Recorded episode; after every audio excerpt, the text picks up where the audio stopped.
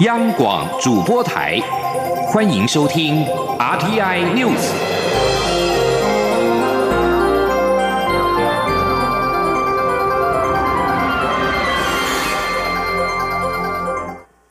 各位好，我是主播王玉伟，欢迎收听这节央广主播台提供给您的 RTI News。新闻首先带您关注选战焦点。蔡英文总统副手赖清德昨天表示，台湾是主权独立的国家，名字叫中华民国，并指国民党总统参选人韩国瑜所带领的国家方向是被统一。对此，韩国瑜今天表示，赖清德的说法是借壳上市。他呼吁蔡总统与赖清德应该说清楚国家定位，否则就是欺骗。今天记者刘品熙的采访报道。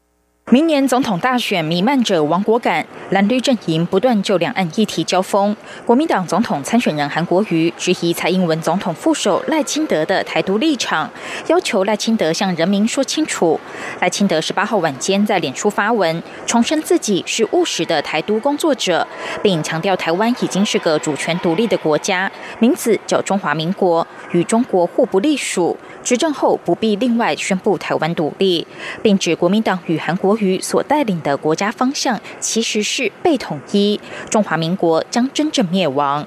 对此，韩国瑜十九号上午出席一场活动后受访表示，赖清德的说法是借壳上市，并没有真正认知到中华民国的定位。他呼吁蔡总统与赖清德说清楚国家定位，否则就是欺骗。他说：“这是另外一种欺骗。”所谓主台湾是主权独立的国家，名字叫中华民国，这次股票术语叫做借壳上市，不是真正认知到一九一一年孙中山先生创办创建的中华民国，到现在台澎金马。那我觉得赖清德院长跟蔡英文总统两位一定要对国家定位讲清楚，否则又是另外一种欺骗。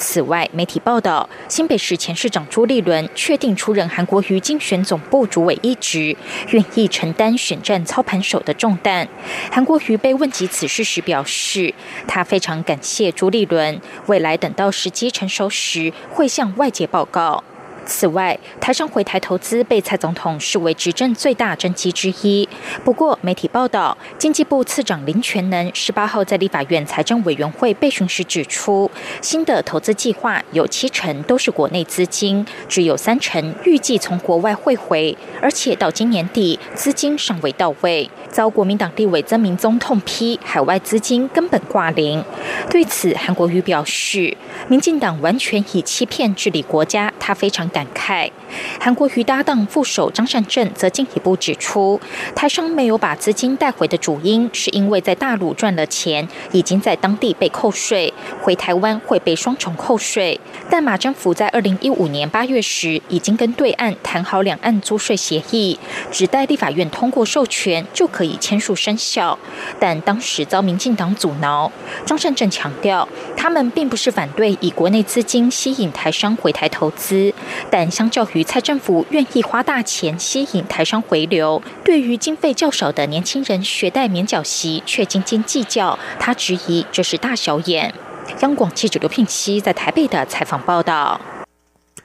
民进党副总统参选人赖清德今天出席八名高雄市立委参选人联合登记记者会，媒体提问韩国瑜要求他应该向人民说清楚要把国家带往什么方向。赖清德说，他主张的务实台独基本上就是民进党的台湾前途决议文，也就是台湾是一个主权独立的国家，名字叫中华民国，与中国互不隶属，执政也不必另外宣布台湾独立，但台湾前途有两千三百万人民。可以决定。赖清德说，韩国瑜希望他能够将两岸的立场说清楚，所以他也要提醒韩国瑜，在过去两蒋时代是要统一中国中华民国存在。如果说韩国瑜和国民党无视于中国国家主席习近平的谈话，所谓九二共识就只有一个中国原则，也就是只有中华人民共和国，并没有国民党所宣称的一中各表的空间，也就是中华民国根本不存在。如果韩国瑜没有体认到中国这样的立场的话，而所要带领台湾的方向必然是走向统一，而且走向统一之后，中华民国就势必不存在。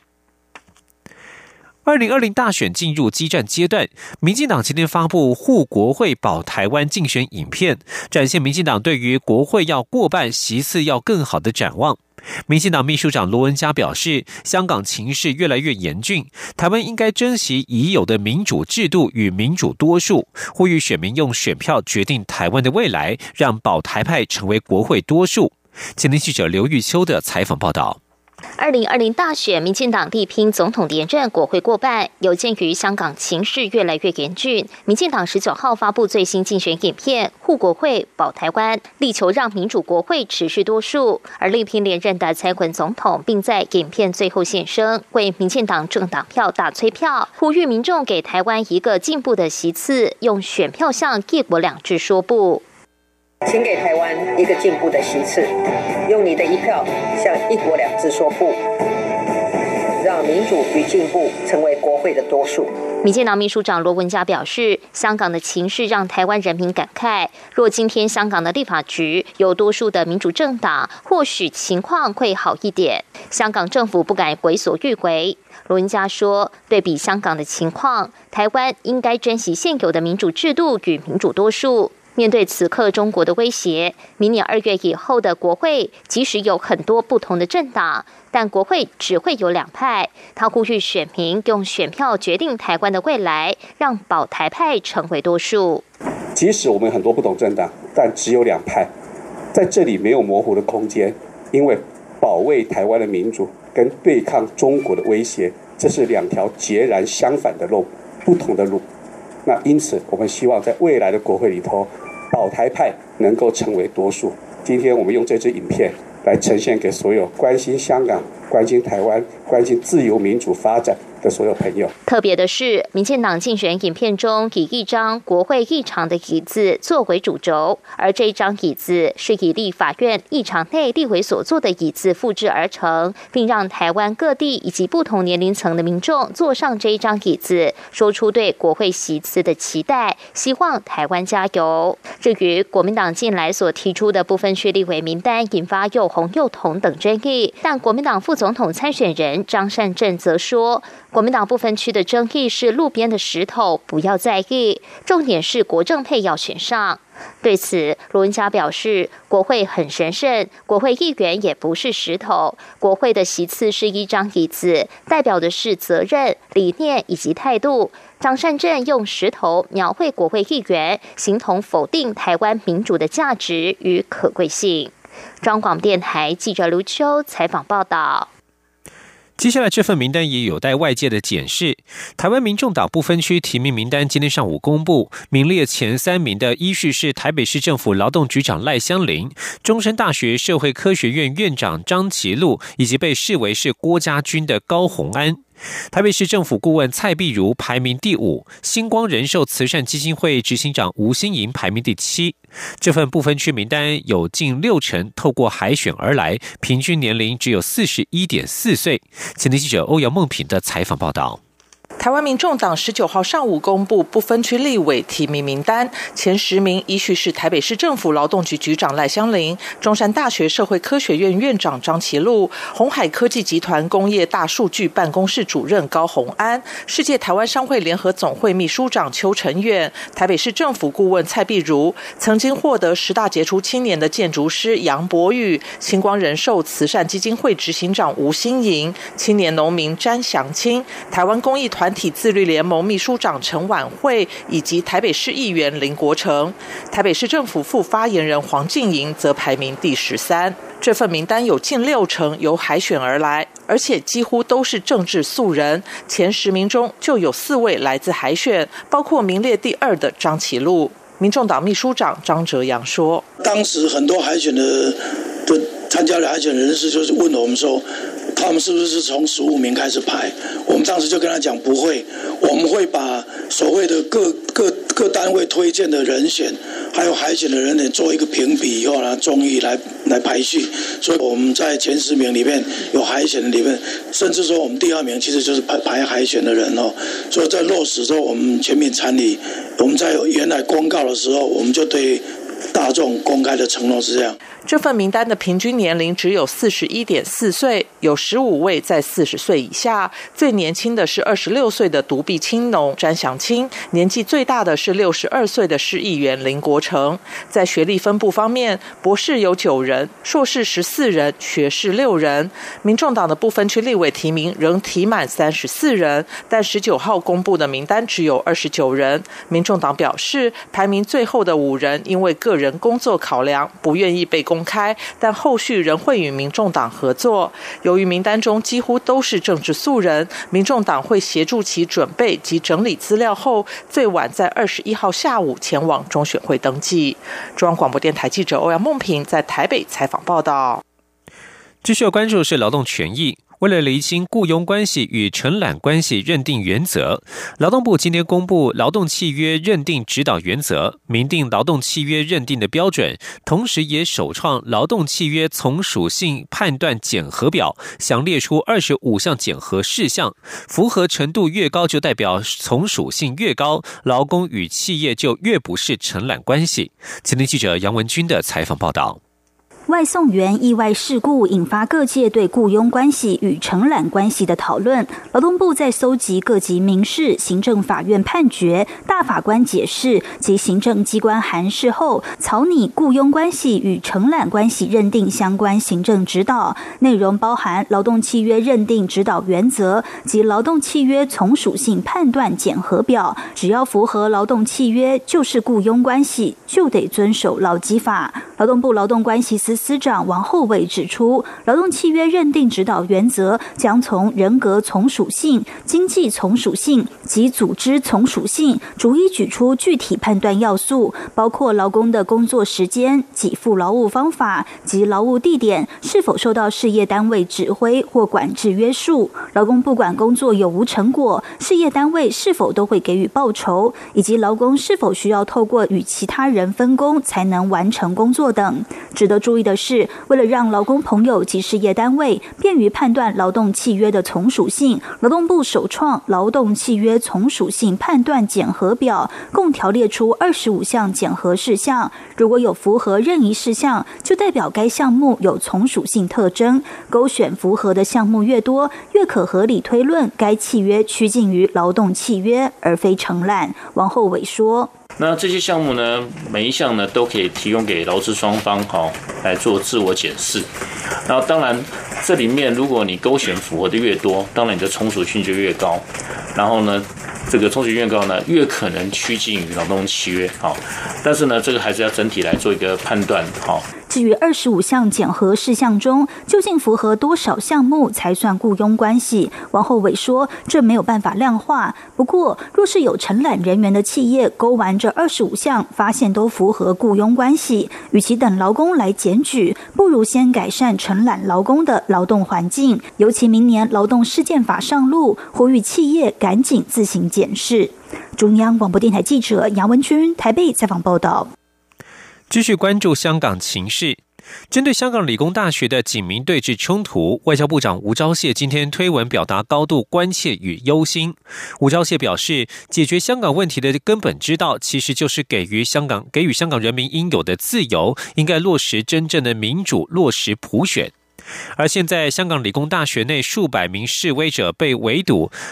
在多方交涉之下，已经有六百多人离开理大。到十八号晚间十点，部分的伤者在仍在仍然在理大校园内，手脚疑似骨折等等。警方更以涉嫌暴动罪拘捕了五十一名自称医护人员及记者。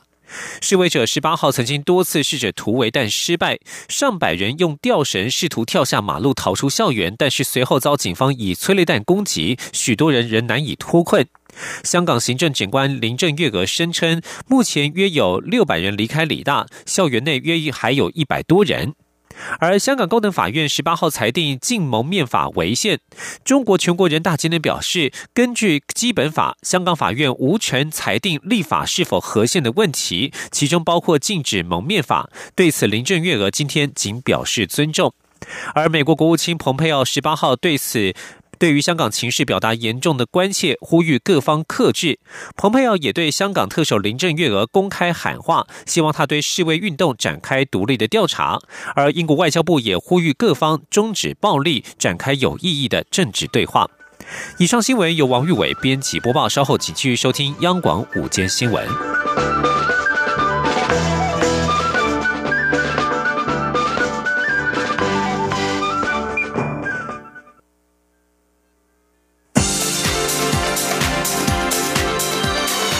这里是中央广播电台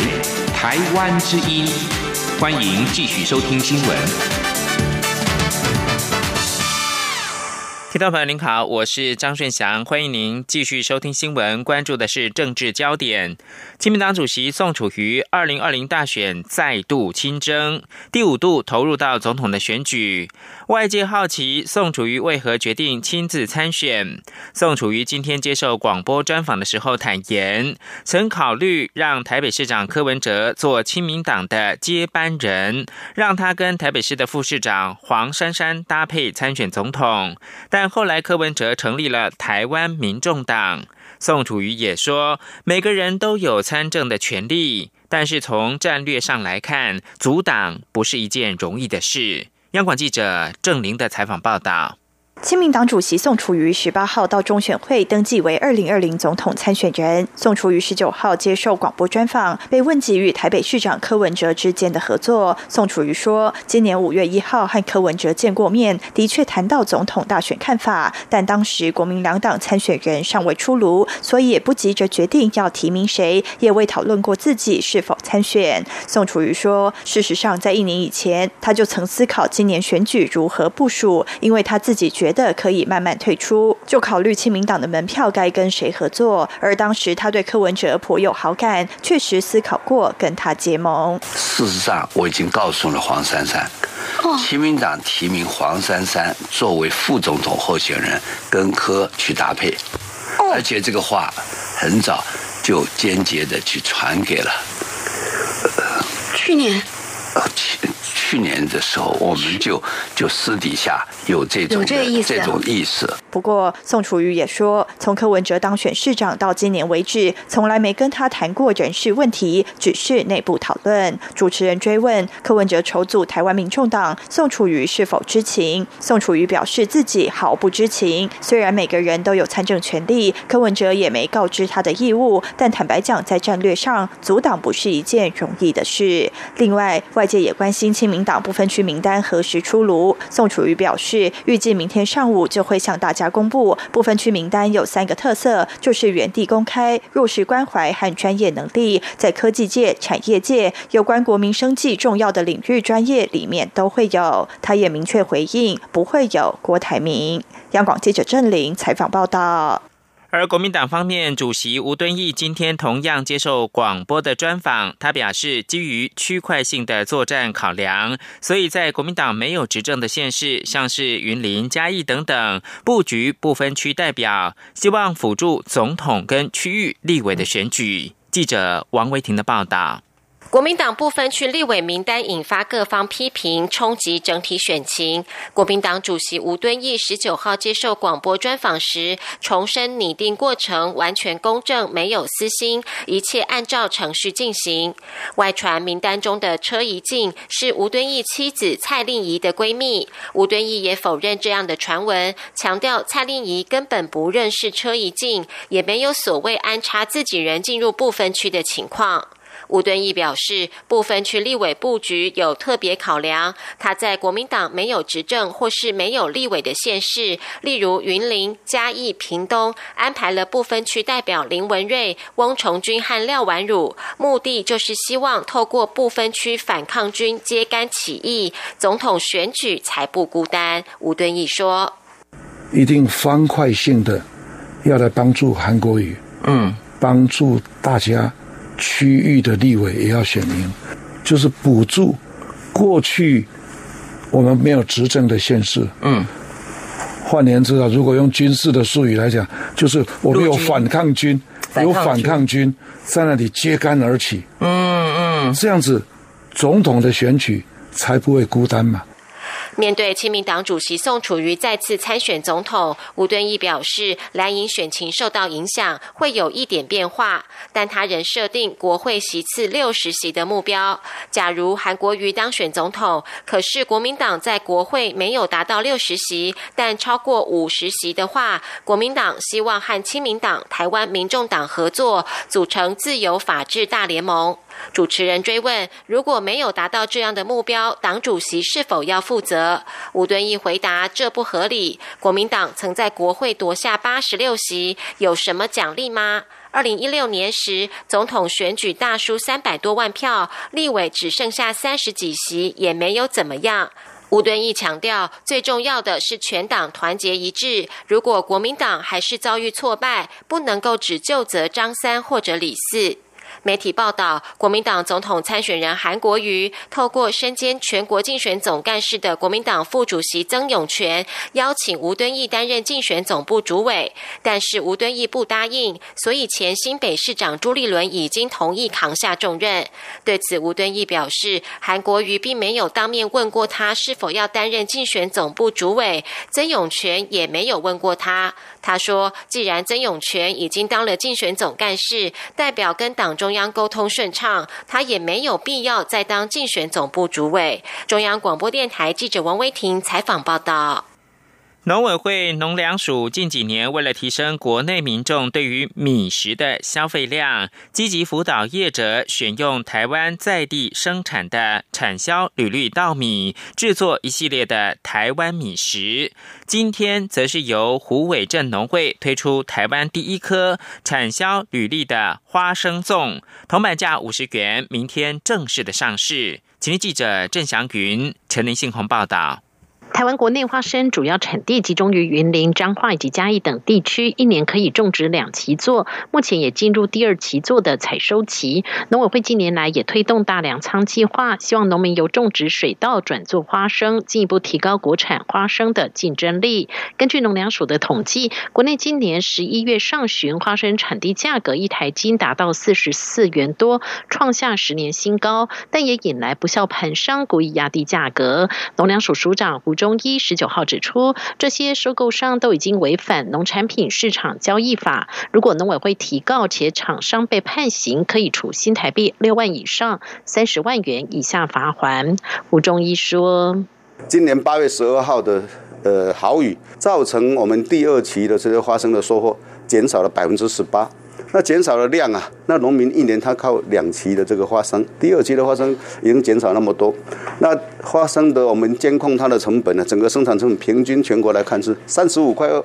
所以你如果用三十五块二以下来来收买的话，来购买这些呃花生的话，其实对农民是一个非常大的伤害。尽管国内花生产地价格创下十年新高，不过由虎尾镇农会于二十号上市的国内第一颗产销履历花生粽，则是铜板价五十元就可以购买得到。虎尾镇农会总干事黄玉慧表示，为了取得产销履历花生，他挨家挨户的请求农民种植，结果第一年和第二年真的价格很不错。今年他不用再拜托农民，就主动询问，且农会的收购价一台斤四十四元至四十九。元高于市场行情，品质值得信任，创造了农民、农会和消费者三赢。黄玉慧说：“今天粽子摆到各位这上上面来哦，所有的食材都是当追溯的哦，履历米啦，好香菇啦，土豆。”拢中温刀嘿，所以这物件保证是安全安心的。推出第一颗履历中又是铜板价，那天跟署长报告吼，五十块。我希望米食这个传统一定爱搁甲推出去。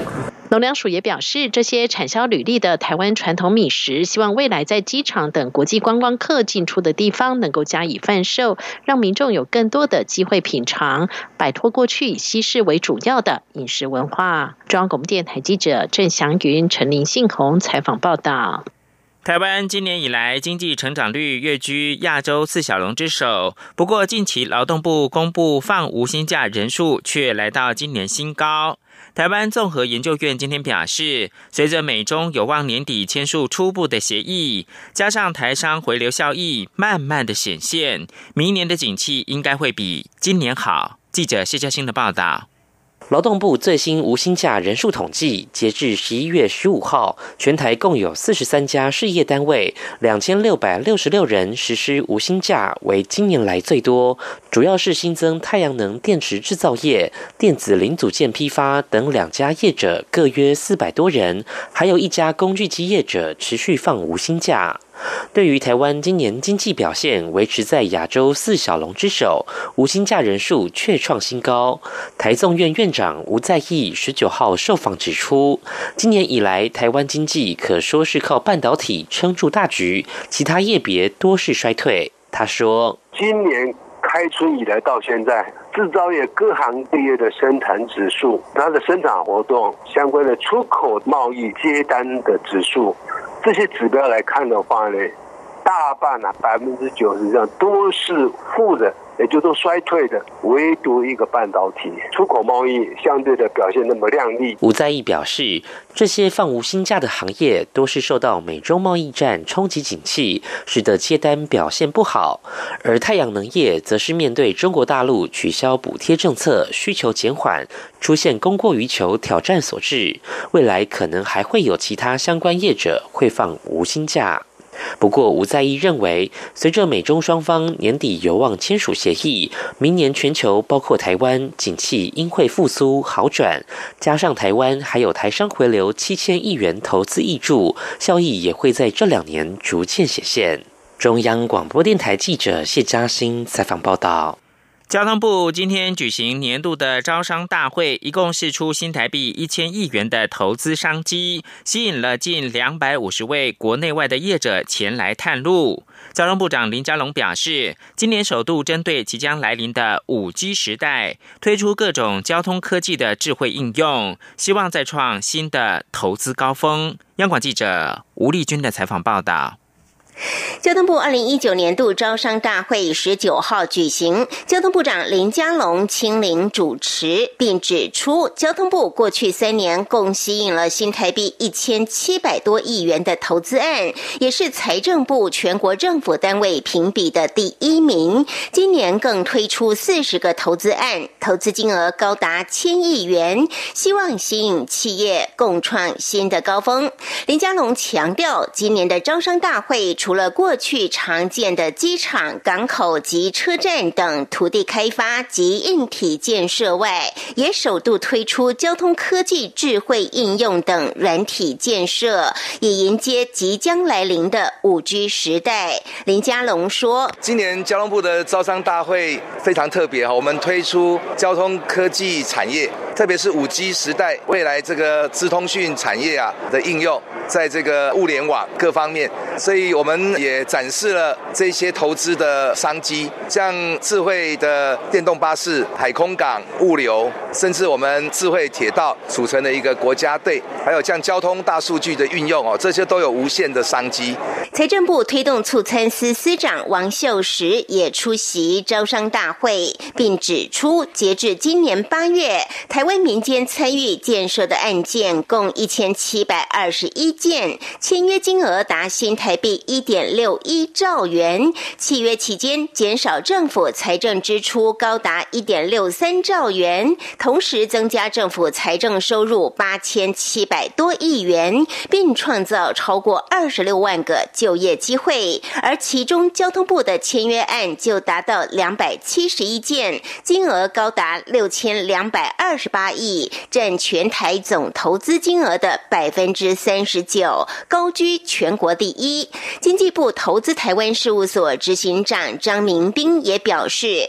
受惠中美贸易战，截至上周为止，台商回流投资金额已达新台币七千亿元，也让台湾对美出口成长两成。今年底还有两千两百五十亿的台商投资即将到位，加上外商今年一到十月的投资金额也将近三千亿元，总计投资金额已破兆，再加上这。次交通部的招商契机，相信对台湾未来二三十年的发展容景可期。中央广播电台记者吴丽君在台北采访报道。国际新闻：以色列屯垦区合法性，欧盟跟美国是不同调的。欧洲联盟十八号谴责以色列在巴勒斯坦占领区的屯垦政策，但在数小时之前，美国国务卿蓬佩奥才表示，美国不再认为以色列屯垦政策不合法。蓬佩奥的说法使得美国跟欧盟，实际上几乎全球所有国家以及联合国安全理事会的决议产生了歧义。美国政府再度做出偏袒以色列的举动，以色列总理尼坦雅胡对此表示赞扬，而巴勒斯坦自治政府则谴责美国无权否定国际的决议，也无权认定屯垦政策的合法性。新闻由张顺祥编播。